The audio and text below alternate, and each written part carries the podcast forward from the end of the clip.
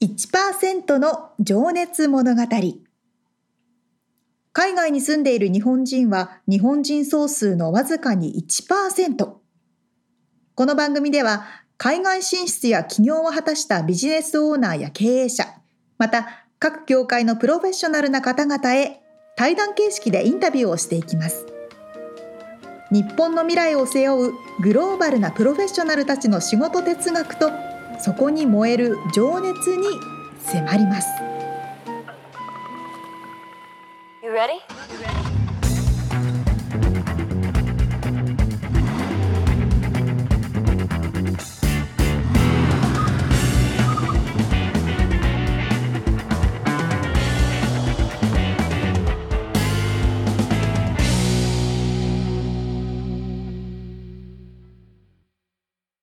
こんにちは。こんにちは。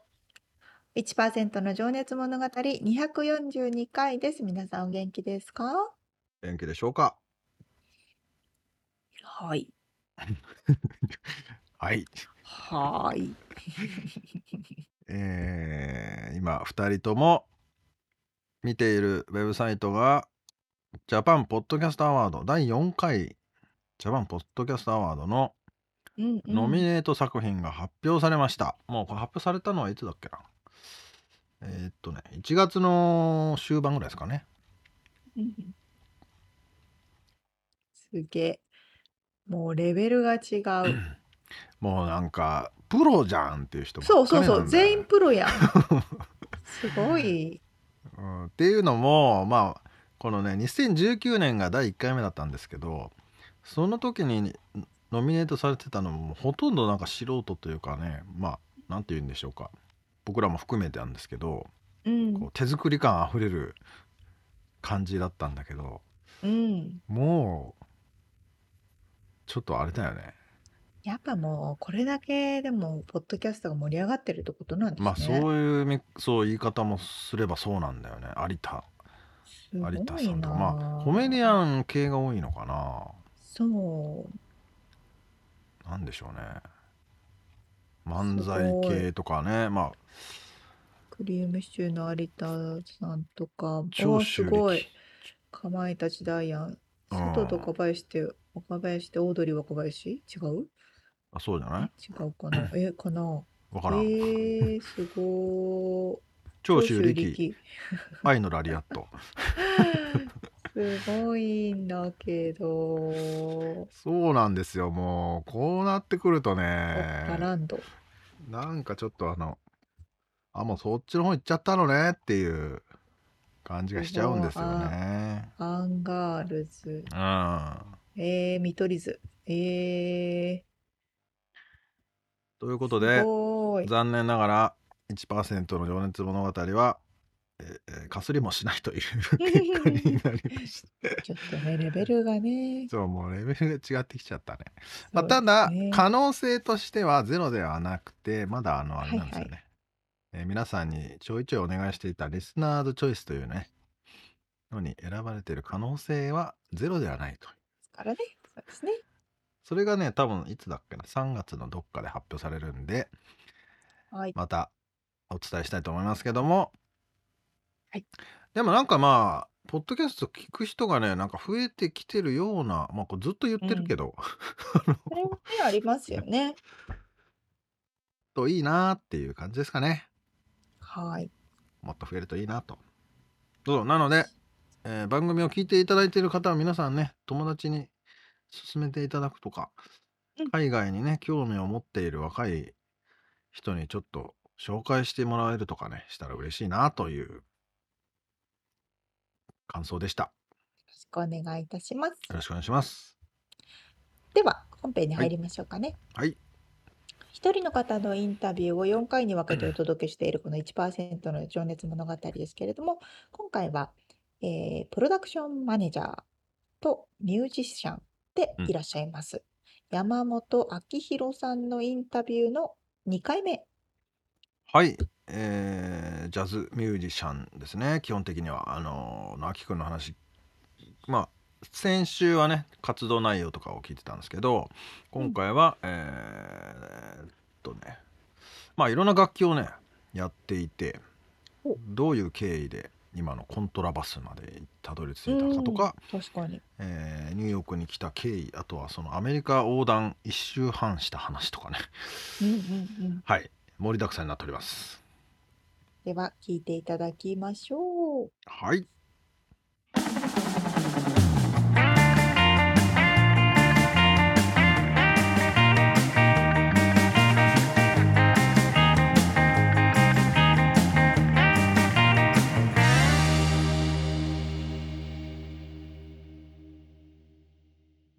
はいじゃあちょっと今からね過去の話に入っていきたいんですがはい。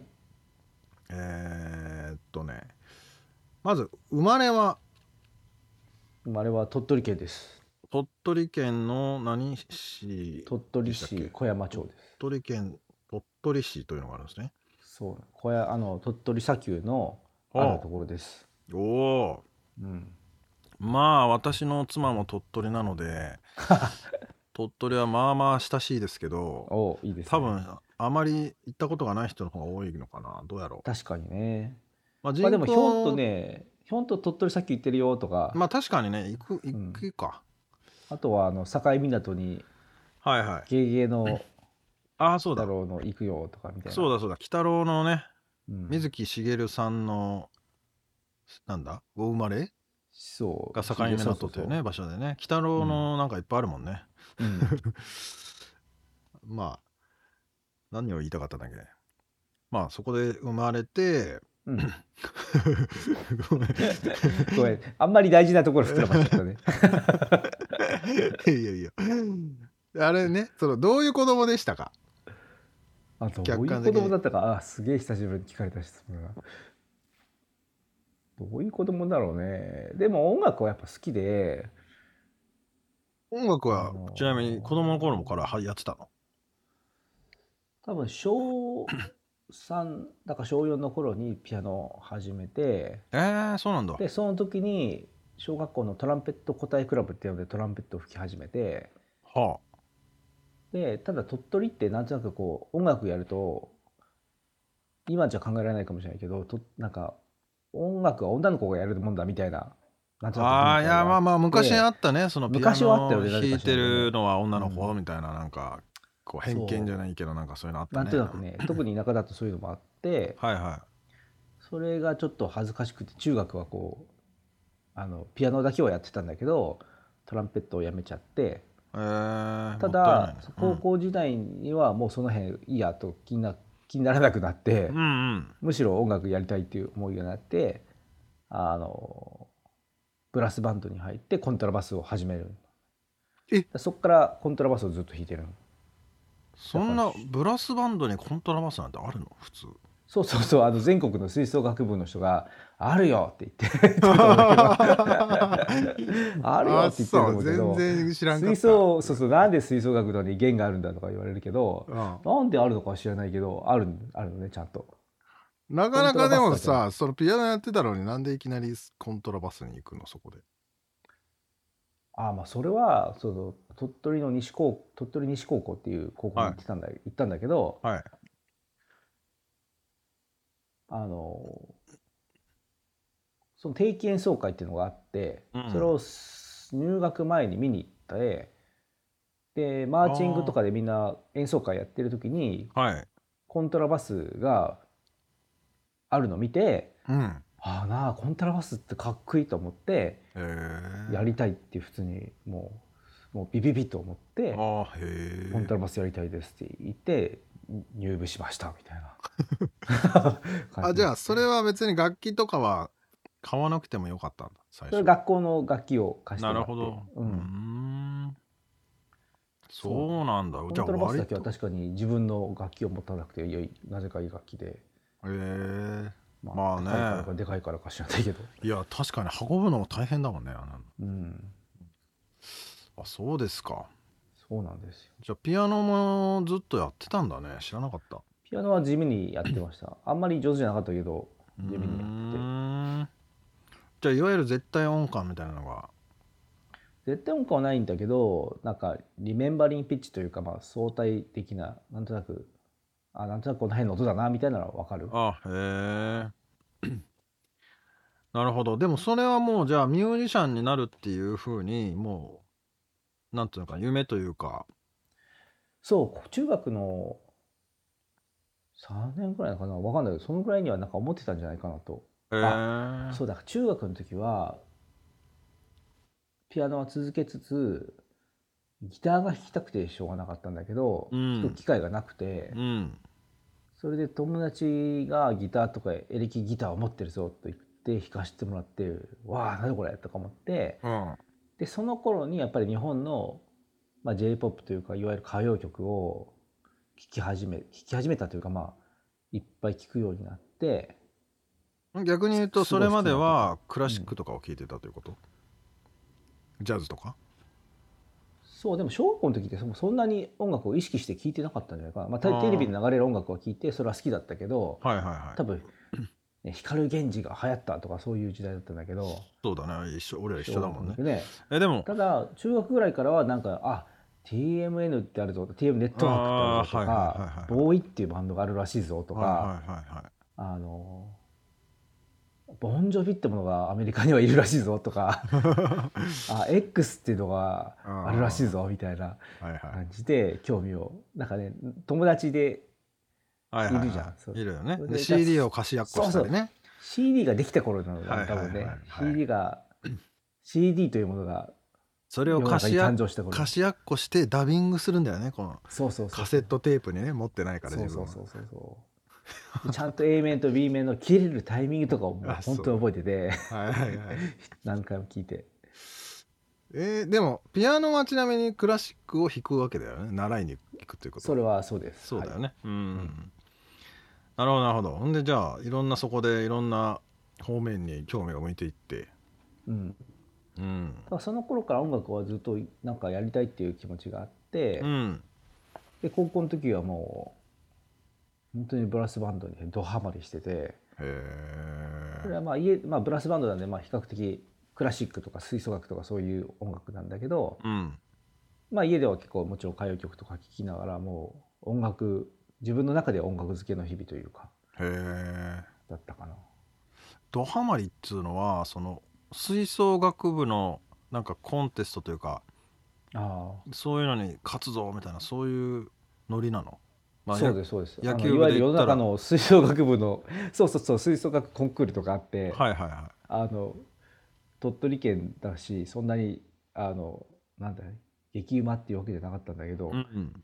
でもみんなで頑張って金賞を取ろうとか定うん。期演奏会っていうのがやっぱあって、うんうん。そうそう定期演奏会っていうのが多分今な自分今でも思うと自分の中でキーなんだろうなと思ってあ。あの当時学生指揮者になってたのね高校2年生の時に学年で。だから指揮者だったの。そのあコントラバスを弾きそうそうそうそうそう。ええ。あのブラスまあぶどの部活も部活を先生が指揮をする以外にも学生指揮者っていうのがああると思うんだけどどこの部活にも、まあ、生徒の中の指揮者代表みたいな音楽音楽部音楽部長みたいな、はいはい。あの部活の部長は部長なんだけど、うんうん。その音楽面では技術あの技術というか、まあ、リードするリードする。人ですね。うん。そう練習計画を立てるとかああ選曲のまあ責任を負う責任を負うわけじゃないけど、まあ、みんなで決めるみたいなところのリーダー。ああはなんだけどそうなんかね定期演奏会っていうものは、まあ、年に1回3月ぐらいその学校学学年末学期末、あうん。学年末にやるんだけど、うん。なんかね演目を作っ書いてタイムマネージメントしてその裏方で人が動いてとかを、もうその時には考えてたのねなんとなく。先ああじゃあ全先輩のこう体いう人をが動いて、うん、ディレクションする経験をもうそこの時点にしてたってこと？そうそうプロデュースなのかなどちらあかプロデュースか。プロデュースか。うん。でその時はまあね学生だあの生徒だったから出演もするし指揮もするし、うん。で先輩方にはこういう流れになりますみたいなのを先輩と相談してで、まあ、2時間ぐらいのコンサートを休憩付きのコンサートをするんだけどそのためにはね半半年半半日、うん。まあ、昼ぐらいからずっといろいろ準備してリハーサルしてとか。でもその時なんか裏方でどういう人が動いてるっていうのがなんとなく頭に入ってて。うん。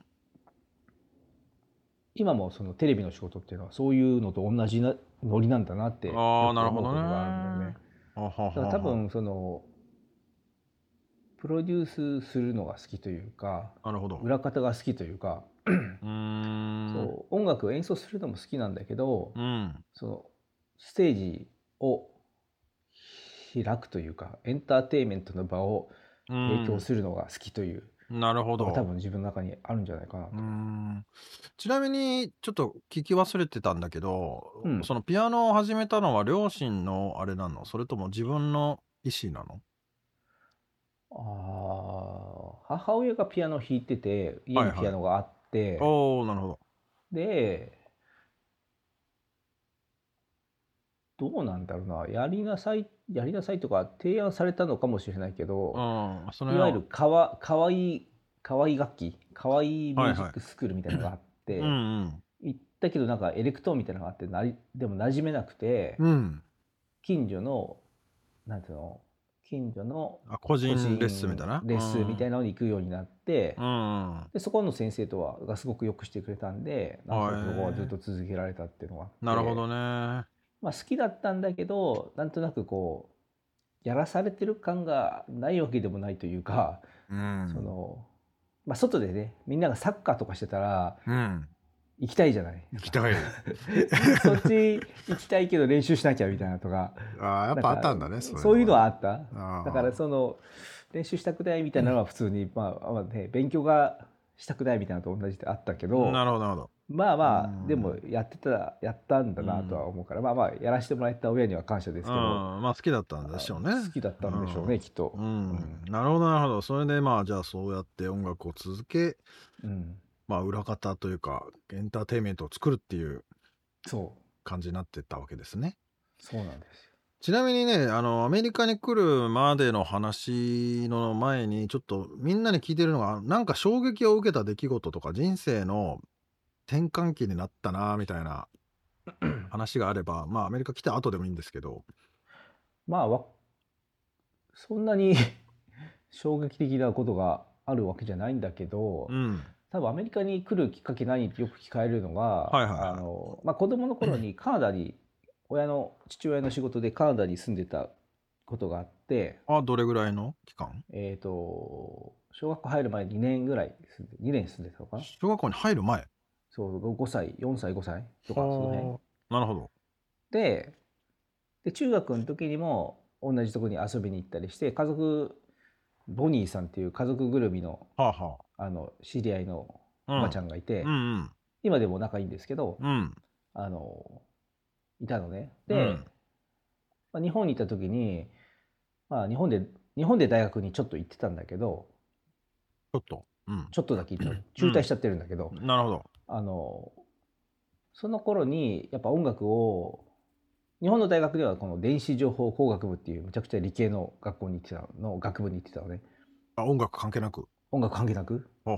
でもその当時オーケストラとかあのサークル大学のサークルでやってて気持ちはずっと音楽やり続けててほただ学部はその理系だったんでちょっとその悩ん悩んだというか音楽やりたいなってずっと悶々としてて。う そうそのそこでその頃にそのああのカナダにとりあえず遊びに行ってみようと思ってはい。夏休みかなんかに一人で行ってうん。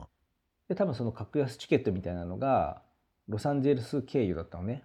ああなるほど。だから帰りかな？帰りにロサンゼルスに寄ったのね。1日か2日だかあその時にロサンゼルスの街でウォークマンを聴きながらさん、まあ、歩いたりしてハリウッド見たりとうんか、はハウス・オブ・ブルースに行ってみたりといかはしてそこでああアメリカ来ようって思った。のがあった。いおおそれがなんかこうなんか何回も言ってるから 結構キザみたいな話だけど日本で音楽聴いてた、同じ例えばエリック・クラプトンのギターとかうん。歌とかをロサンゼルスで聴いた時にああうん。なんかすごいしっくりきたのね。なるほどみつくんも多分わかると思うけど。あるあるあるね、うん、なんか日本で聞いてて日本でも好きだったんだけど、うんうんうん。ニューヨークアメリカに来ちゃった時になんだこの自然な感じはうんまあそこで生まれたもんだからね。そうそう、でん。バスの中でそのね黒人のおばちゃんたちが喋ったりしてる中で聞こえるそのエリック・クラプトンがすごいなんかしっくりきちゃって。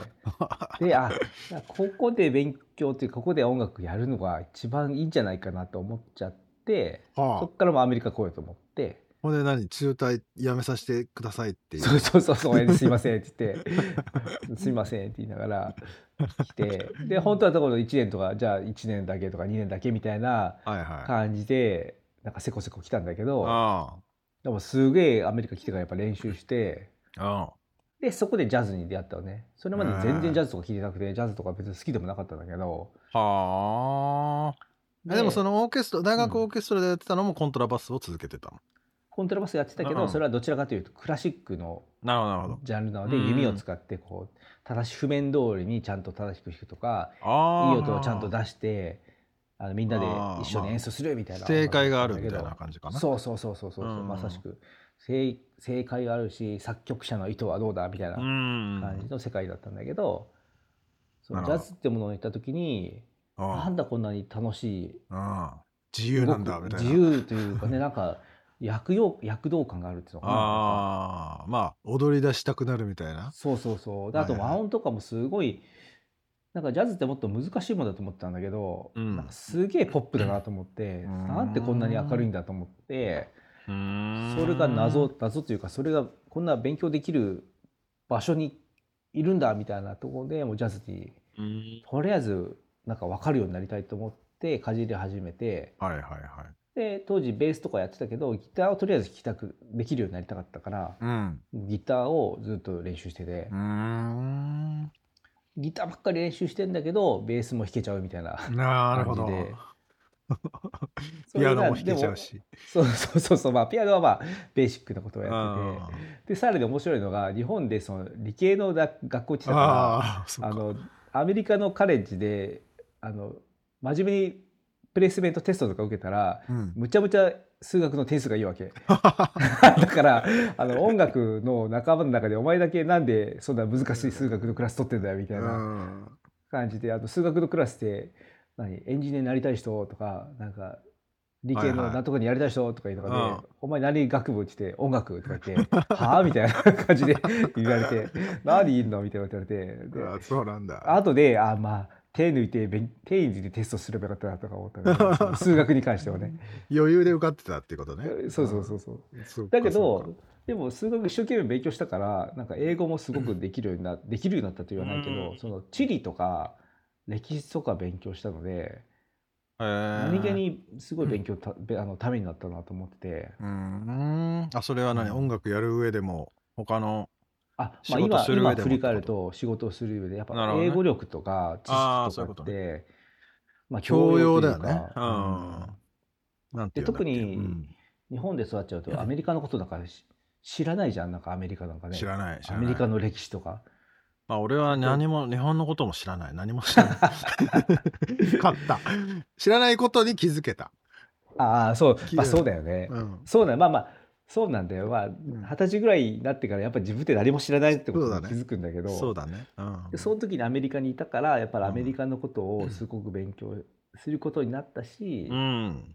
そのアメリカに来たことによって日本の良さとかすげえ分かるようになったしそうだね、うん、で中でアメリカでいやもうなんだろうね。みんなあるあるだと思うけどアメリカに来るともうアメリカの不便さとか理不尽さが目について、うん。日本の素晴らしさでどんどん気づくて、うん。日本の奥ゆかしさとかその、はい、素晴らしいところとかがうん。すごく分かるんだけど、うん。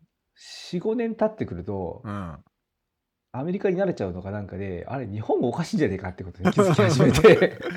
日まあね。本の方がおかしいんじゃないかってことをもうちょろちょろ気づき始めてきてでまあ今では別にそうねあのお互い違うもんだっていうのを普通に思うんだああけどそうね、うん。よしあし両方あるよねそれはね。そうなんだよ。本当そうだよね、いやーでもそっか。じゃあ衝撃を受けたのはハリウッドとかそのアメリカの風景とか。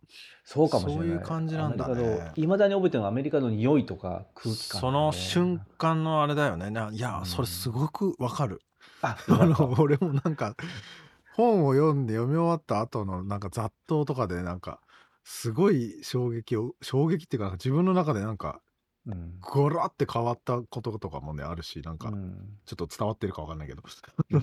そういう時にあるんだよねきっと。そうそうそうそう。うん、だから別に何かね事件があったとかじゃそうないんだけど。そうそうじゃなくてね、うん。ん。なんかふとした瞬間にあるんだよね。うん。なるほど。それでアメリカまで来ちゃって、まあ、音楽を念願の音楽をやるってことになって、そうですね。まあ、その頃にじゃあきっと出会ったんだろうな。僕もそうそうそうバンドをやっていてうん。その時あきくんはロックのバンドもやっててそうそうそう。ギターを弾いてたんだよね。エレキベース弾いてたかな多分あそうだよ、よね。エレキか。ううん。うん、だ懐からその時にもやっぱ裏ではジャズをすげえやってて、うんうんいやでだって本当この人なんかすめちゃくちゃ頭いいなと思ってたもんね。本当に？そうなのかな？全然そんなことない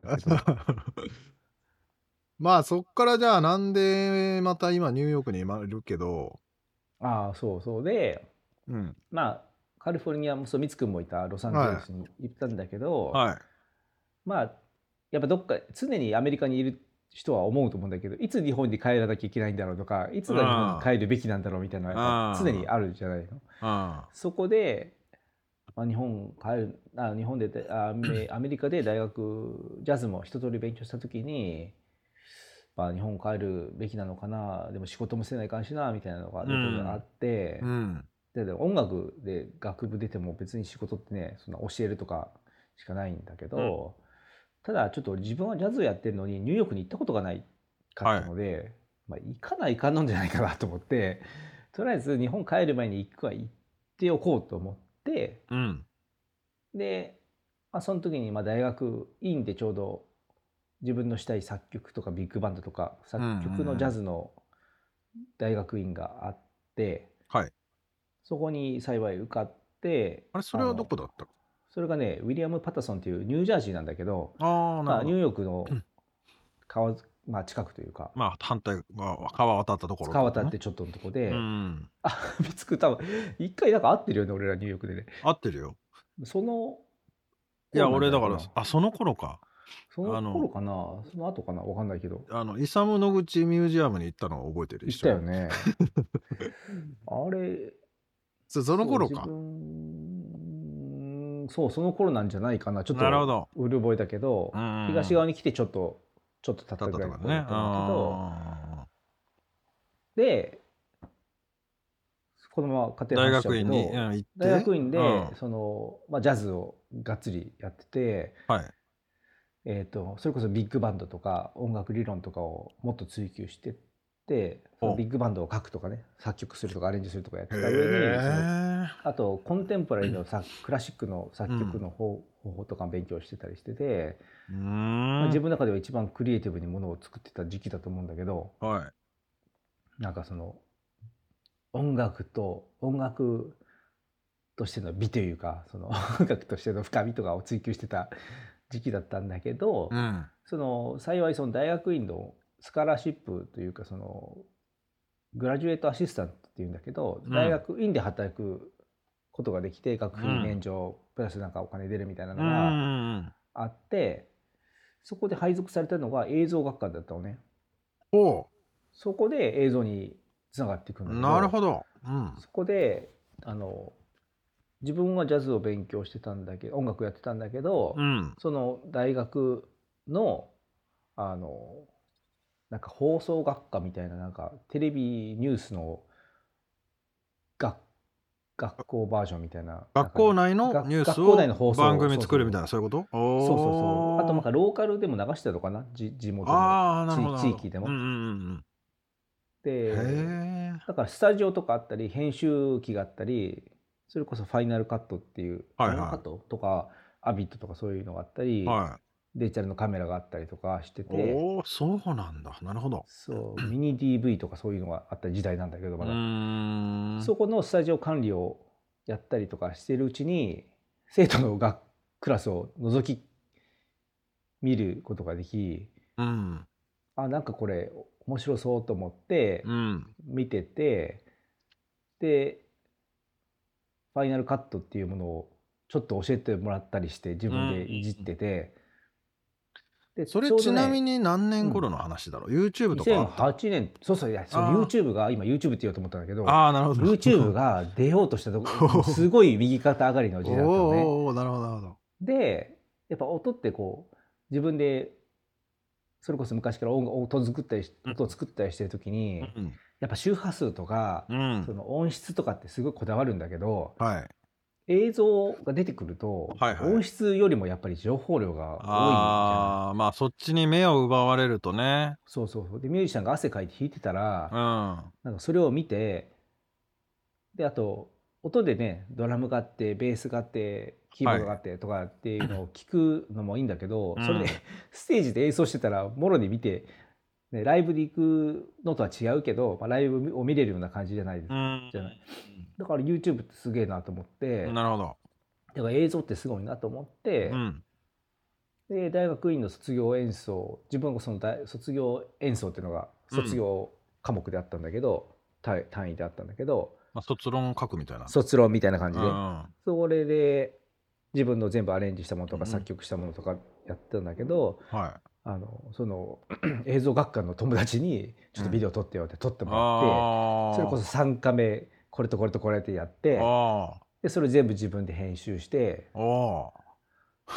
自力でなんかこう自分の卒業コンサート音楽ビデオみたいなの作っちゃったの。ああへえ。なでるほど。あまあそんなことできるんだったらまあもういい加減仕事をねあの しなきゃいかんしというのではいはい。探してたらそのその映像プロダクションみたいなのが急にしてて今の会社じゃないんだけどはいはいはあのそこにあの「すいません音楽やってるんですけどこういう映像も作るようになったんで、うん。なんか仕事はありますか?」みたいな「い何でもやります」みたいなんで入ったらうん。その、まあ、コーディネーターっていう仕事まあをやるようになって、今と同じそうそう仕事を。そう今のところのまあなるほど、うん運転とかから始まったりするんだけどこれがまたさ俺すごい旅するの好きでアメリカ西海岸と東海岸を車で往復したことがあって。いいだから結構いろんな州に一人で行ってるのね。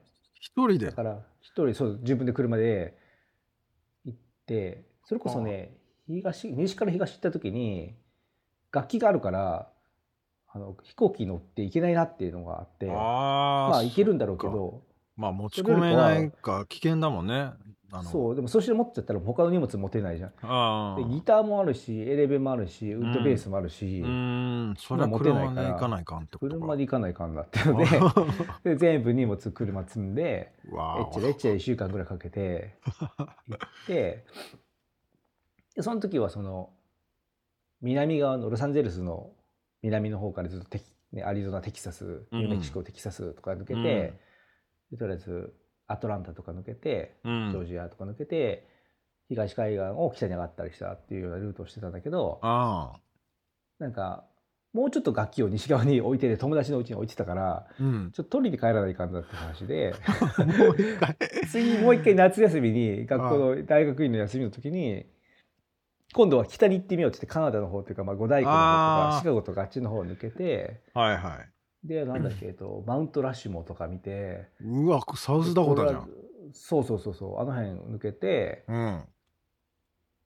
でソルトレイクシティとか抜けてサンフランシスコまで出てでカリフォルニア落ちてきたとかやってでまた帰んなきゃいけないからまた帰ってんだけど だから一応副反してるのね。あだからやばいねそれ。やばいよね。だからアメリカのことを結構何気に知ってて、ね。うん。アメリカ人より多分旅してると思う本当に。それすごい。でも本当に今の仕事にも役に立ってそうだしいろんなそうなのクリエイティブブなところでも役に立ちそうだね。音楽作る上でも。そうかもね、あとはそこででも、これまた仕事につながるんだけど、うん。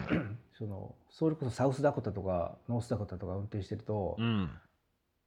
なんかネイティブアメリカンインディアンのはいはいはい。ミュージアムみたいなのがあって、うん。で、まあ、一人で運転してると疲れるから、うん。気晴らしに寄ってみようと思ってうんふらっと寄ってみた時にその地元のおっさんにうん。うん「お前どっから来たんだ」みたいな。うん アジア人初めて見たぞお前みたいなうん。感じのおじさんに話しかけられて今ちょっとニューヨークに住んでんだけどうん。カリフォルニアに移動途中なんだみたいなことはい言って、はでなんかその時ちょうどブッシュ政権がい1回目だか2回目だか忘れちゃったけどなんうん。かその時で選挙前かなだったんだけど、うん。なんだったかな？なんか共和党がジョン・ケリーだったかなんかだったんだけど、うん。その辺ですごく保守的なアメリカの共和党の人におじさんに出会っ出会ったのね。なるほど。で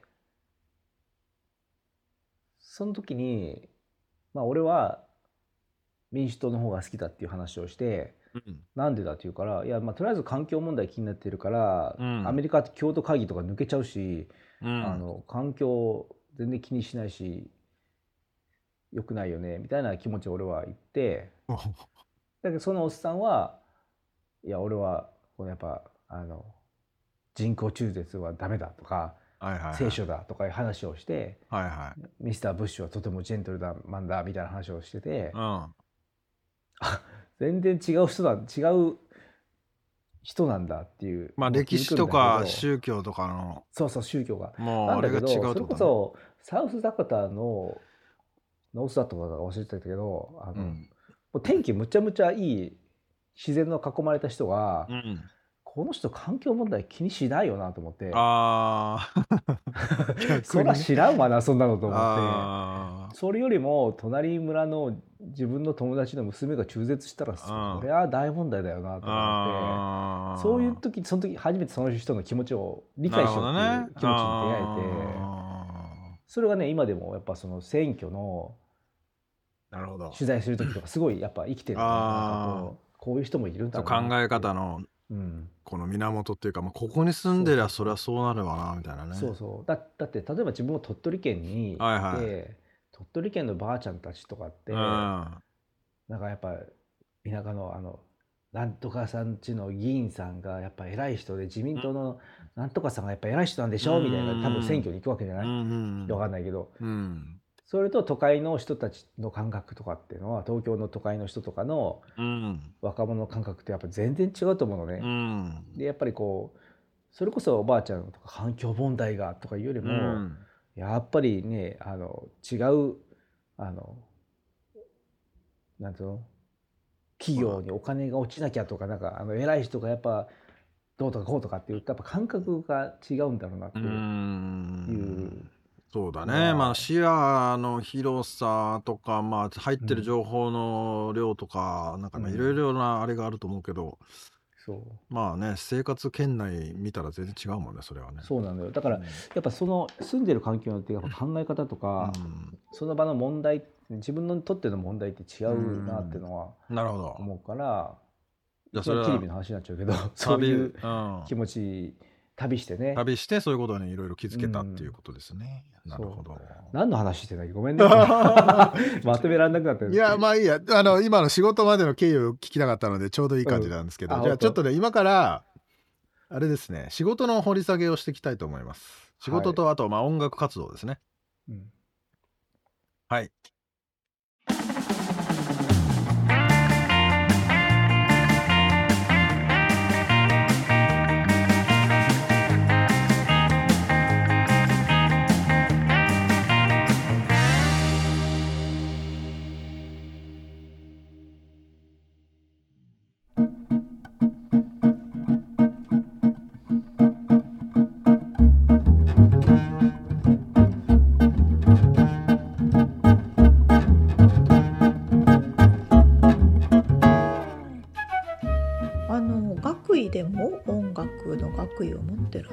ですね。学位はそうだね。なんだっけ？院まで行ってるからねでも。ねえすごい。音楽でのななんですか？マスターマスターですか？マスターバチェラーだろう持ってらっしゃるんだ。そこ大学院ですもんね。そうマスター・オブ・ミュージックですね。はい、すごいな。うん、ジャズコンポジションアレンジメントかウィリアム・パターソン・ユニバーシティですね。まあニュージャージーにあるって言ってましたけどまあニューヨークの反対側、はいはい。まあだからもうニューヨークにいるようなもんだけどね。うん。本当になんか。アメリカ一周半してたってのは俺はちょっと知らなかった。そりゃそりゃあいろんな教養というかねなんというかそりゃあそりゃあよだしクリエイティビティもすごいと思うよねそういう経験をしたってことではね。本当にアメリカはね違う国が集まってるほど全く違う場所ですからね、州によってね。ねえまああのなんつうのかな日本ほどねもう四季があってとかそういう感じではないけども土地土地でやっぱりでも、あとうん特産物とかそういうものは少ないけど、ね、うん。うん、なんかやっぱり違う州ごとにね法律も違えばもう何もかも違うみたいなね。国がいっぱいくっついてるみたいな感じだもんね。そうそうそう。本当やっぱ人種と宗教は全然違いますからね。うん、いやーまああとそのそれをいつやるかっていうのもあると思うけどね。多分あきくんはこれだから256とかかな。おー。678とかそんなもんじゃないかな、うん、大きいよね。吸収力がすごいある時期ですよね、20代とか。いやーもうなんかでも俺い今コロナになったさうん、からはいはい。外に出る機会って減ったじゃない？だいぶ。はいはいはい。で俺昨日結構オレンジカウンティーをなんかフラフラフラじゃないんだけどまあ用事があっていろいろ言っててさ。うんやっぱり人に会うのはいいなーっていうのはね、あのそれだけでも思うから、うあんのなんか旅に出ないとなーとなんかやっぱりそうクリエイティブな感覚というのもそうだし、うん。なんか偶然の出会いみたいなのもそうだしうんうんうんうん。こう作らないとそういう機会本当なくなっちゃうよねと思って。そう本当にね何にもつ自分から自主的に作らなければ、あの全部オンラインで済んじゃいますそうなんだよ、ねパソコンの前でテキテキやってりゃ、まあ、とりあえず生きていけるんだけどさ。そうなのそうなの。生きていけちゃうから。何かが何かの能力が絶対に落ちていると思うよね、うん。それはあるでしょうね。うん、なかなか。確かに。いやーそうなんだよなだから。いやーそういう人がこう、うん。今映像とかあの番組の制作とかに関わってらっしゃるってそうそういう。わけじゃないですか。そう。いや本当にこうやってちゃんと自分の目でアメリカを見た方がされてるっていうのはうん。非常。なんか安心感もあるよね。ちゃんとそうそうそう。しっかり作ってるんだなっていうのがね、信頼が持てますよ信ね。頼が持てますね。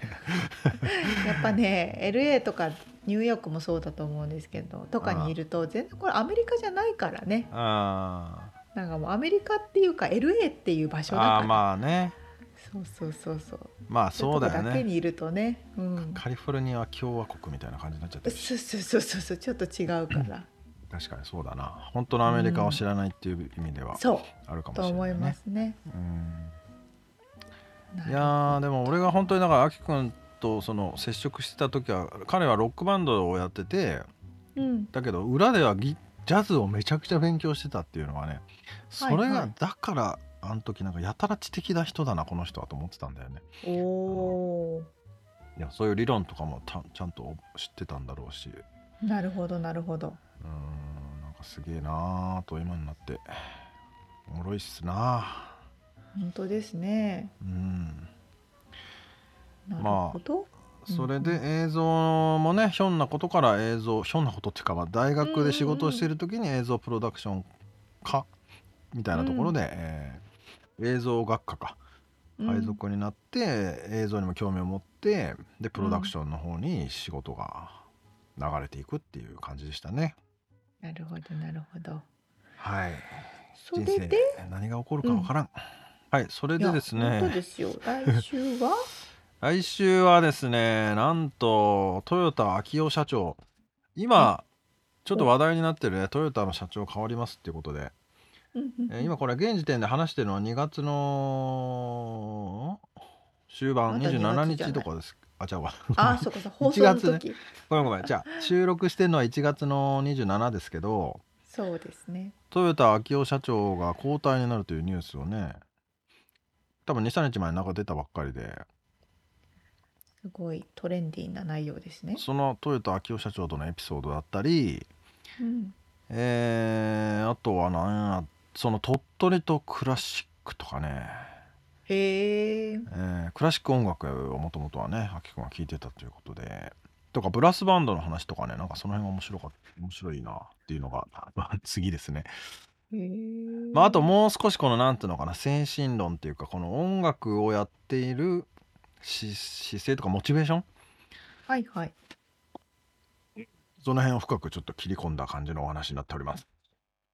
はい、楽しみにしております。はい。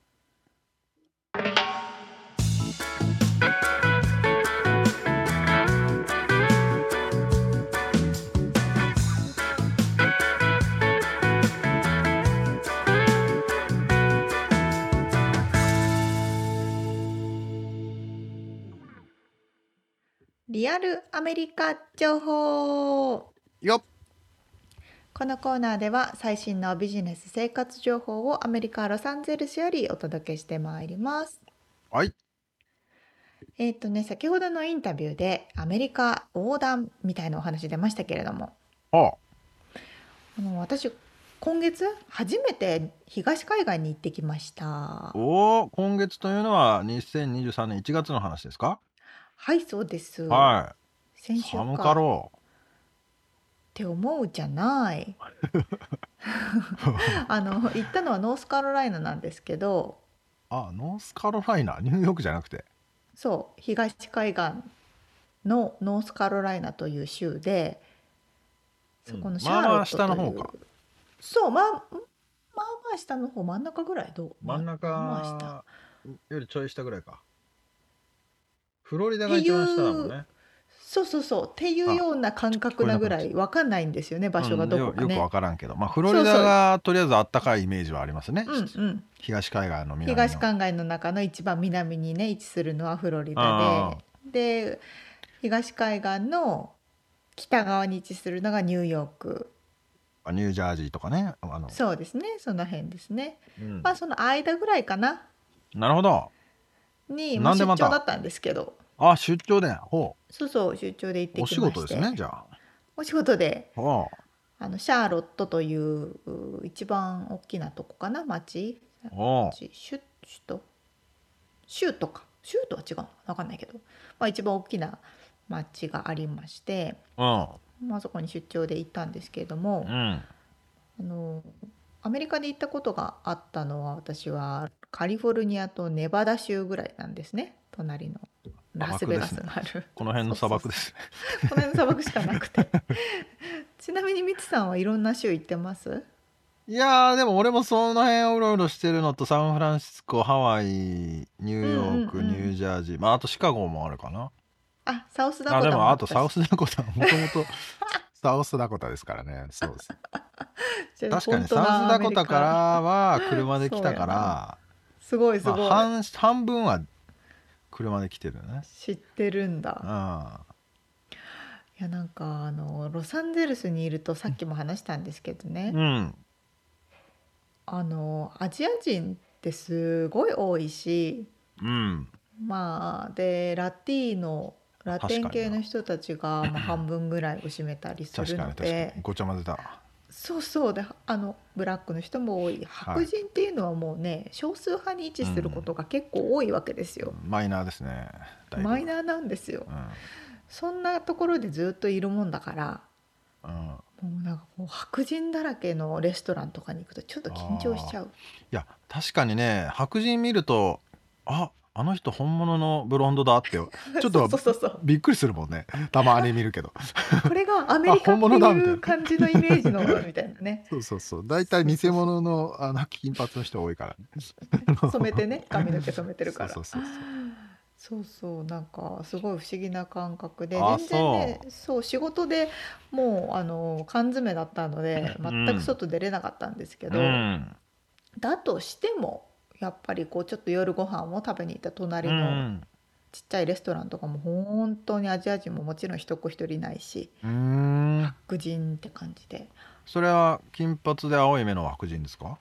うんそうそう基本的に。へえそういう感じの人が多くて。でラティーノも全くほぼほぼいなくて黒人の人もほぼほぼいなくて。あなんかアメリカってこういうことを言うのねって思いましたなんかアクセントとか喋り方とかもちょっとやっぱり違った？うん。なんかちょっとうん。みんなすごいいい人はいはフレンドリーな人が多かったですけど、こっちみたいにのんびり喋んないかなって感じ。あそうなんだね。へえそっか。そりゃお仕事だけどね。やっぱでもそういうのを見れるだけでもね楽しいよね。なんかすごい貴重な体験をしたなと思うんですけど、うんなんかこうやっぱねアメリカにいるからには他のところロサンゼルスニューヨークとかだけじゃなくて他のところも見なきゃなって思ってるんですよね。そうね。まあネイティブアメリカの話もアキ君の話も出たけど、うんうん。俺もねサウスダコタで会ったことがあってもその時はなんか結構まあ野蛮っていうとちょっとあれかもしれないけどう、うん、なんか喧嘩のやり方を教えてやるから来いみたいなこと言われてさ。え？ー、何それ？ちょっと ちょっとやばそうな人だったんだけど。何それ？でもね結構そういう人たちうろうろしててさ。なんかへえ、まあなんかいろいろねアメリカの歴史を見るといろいろそのまあね。ちょっとうん。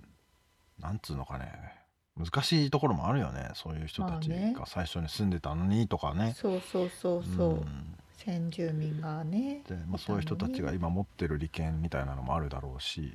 うんうん。まあでもそういうのをねやっぱそこに行かないとそんなこと考えないしさ。あのそね。あのきっかけになるよねやっぱ旅は。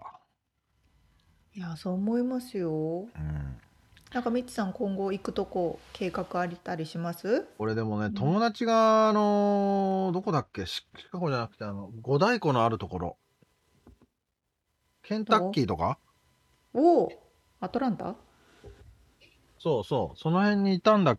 いて行こう行こうと思ってたらもうその気にしちゃって日本に帰っちゃったかあららなんか誰もいねえと別にそこに飛ぶ理由がないっつうかさ。そうなの五大湖？という。やつあの一人でそこに行ってもなみたいな。だから誰か確かに行ったらね行くきっかけになるんだけどね。特に。まあでもテキサス行ってみたいかなやっぱり。あのああはいはいはい。えっとなんだっけ。えっとあれイベントあるじゃない。サウスバイサウスウエストってやつ SXSW だったっけ？かって書いサウスバイ。えーっとあれだよ。セスみたいな CS みたいなあのああそうなんだ。へあのテクノロジーーもあるしでもあとエンターテインメントとかアートとか。その辺全般のうんうんうん。もうなんつうの。てまあ、展示会という域を超えて多分もうエンターテインメントになってると思うんだけど。面白い。あとミュージシャンも多分たくさん来てあの演奏したりとかって、いつやってんだっけあれ。いつか行きたいなと思いつつ。おお仕事兼みたいなね、まあねそうそういう話があればいいんだけどね、へえテキサスはそうか。私の知り合いも近日中きちょあ行く？もうすぐ引っ越すって言ってました。うん。あとなんか日本のアリゾナだっけ？コロラドだっけ？うん。なんか日系の日本から結構お金出ていなんか誘致が進んでるみたいななんかそんな話を聞きましたけど、工場かなんだか。あらそうなんですか。そこに行く人も増えるんじゃないですかね。うーん。あアリゾナは確かにね聞きますよね。うん。まあでもやっぱ上の上半分とこの東上半分あたりがやっぱ行ってみたいけど行く用事がないっていうね。未知。未知未知。うんそう本当にアメリカ広いんですけどなかなかね。それこそ1ヶ月ぐらいかけてキャンピングカーでねやっぱうん。のんびりとやりたいよね。それ楽しいですね。割とねこっちの老後のね過ごし方のそうそう夢の一つでね皆さんが年配の方がねキャンピングカーでこう、のんびりうんうん。旅してるっていう光景はあるよね、そう。うん。でもこのご時世できちゃいますよね。まあね仕事ししててもねやろうと思えばね。結構ね同僚とかも多分やってるはず、うーん。っていうのもどこにいても結局私たちミーティングオンラインだとどこにいるか分かんないから。そうなんだよね。そう。実は別のとこにいたんだっていうのもね、きっインタとあーネるんですよ。ットさえつながってればねそうそうそう。インターネットさえつながっててその平日はどっかにあの、ね、キャンピングカー止めといて、うん。キャンピングカーの中でお仕事してれうん。ばね、済んじゃうから。そうなんですよね。まあなんか日本もね割とそういう働き方もね認知されつつあるようで、らしいですね。本当は海外にいますみたいなね。時差だけ頑張ればね。自分が頑張れば。でも実際今俺ズームで沙織ちゃんとは話してるけど背景がねそうそうそう。ファンシーな家の壁紙だからどこにいるか分かんないしね。みんなね壁紙後ろ変えちゃえば分かんないそうなんだよね。そう。まあ。本当そういう時代ですね。出張お疲れ様でございました。はい。ありがとうございます。はい。ということでリアルアメリカ情報でした。はい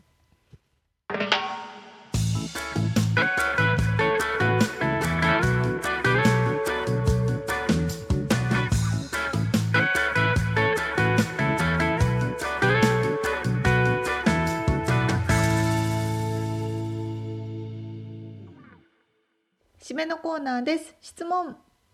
はい質問。えー、っとですね。なんかね今朝思い出してたというかなんか質問どうしようかなって考えてた時にポッと思い出したというか思いついたのがうんうん。うん今はなくなってしまったが、うん。また行ってみたいなって思う場所ありますか？あーなるほどなるほなど。懐かしい場所なのかうんわからないけど、もうなんなんだろうね。まあ俺から話ししましょうかね、うん。かんか考える時間。俺はねあのそれを思い出したのはあのやっぱニューヨークとかアキくんの話を聞いててうん。ニューヨークの、まあ、出張中だったと思うんだけど、うん。あの CBGB っていうですね、うんうん。まあライブハウスがありまして有名な、お。まあ、そこはパンクバンドがよくやるあの場所で、ラはいはい。ラモーンズとかね、まあ、有名な人たちがこうジャケットに出てきたりもするんですけど CD とかね、まあ、そこに行けたこと。でそれはもうなくなってしまったんだけどお確か何年前だったかな。もう行って数年経った後に。でそれともう一つ LA にもあのザ・ガレージっていうあのこれはねかコリアンタウンらへんハリウッドのちょっと外れあたりにあった。これもまあライブハウスでうん。まああのよくそこで演奏もさせてもらったしギターウルフとかね、まあ、日本からちょっと結構その有名なロックバンドとかも来てたりしとかだからそこで有名な、あの僕有名だというか憧れてたパンクバンドのメンバーがそこで普通に飲んでてで俺らもそこに見に行ったり演奏したりして普通に一緒に食べることができたりとかなんかすごく、えー、あの思い出深い場所。それもなくなっちゃってなんか残念だなっていう。そうなんだまた行きてえなっていう場所なんですけどね。あそういうライブハウスとかはそういう歴史がいっぱいねありそうですもんね。うん、そうもうシールベタベタ貼ってあったりさああなるほどね。なんか汗とか染み込んだような汚ね。歴史。壁とかさあの、まあ、アンプとかいろいろ置いてあるっていうね歴史なんですけどなねるほどね。そういうなまあ今はないないけどなんか懐かしい場所って沙織ちゃんにとっての？みたいなのはありますか？そうですね。やっぱりうん。ちっちゃい頃かなって思ってて、今ねすごいすすっごいこれ話そうって思ったのにうん。忘れちゃっあ思い思い出した思い。出したよかったよかった。た でもわかる。それある。あよかったよかった。俺なんだ 今ななんだ今っけなさっき思い出したのに。2秒前みたいな思いついたのね。やばいやばい。あの中学校の頃ってうん。まだなんだろう高校まで高校ほども自由ないけどもでもお小遣いももらえてちょっと自由があって友達と放課後とかね学校帰りに。前に。そうそうそうそう、はいはいはいっていうのでいつも結構たむろしてたのが、えー、と山梨県の甲府駅周辺にあるああ。のパパセオっていうねあ山港とかパセオとかっていうそのデパート駅前デパートみたいな。はあはあはで何個かあるんですけどあはあ。はそこの無印に行ってお菓子を買ってあ。はそのお菓子を持ってその非常階段であジュース飲みながらたむろしてた。なんかそういうのわかるな。あるでしょう。あの場所ね。そうあの場所みたいなねあの。ちょっと行きがってんだけどなんかジュースとお菓子みたいな。そういう時代。あーあるね結構みんなあんだろうなっていうなねんでもななんもないんだけどまあそこで食べるのがねそうそうそうそうそう。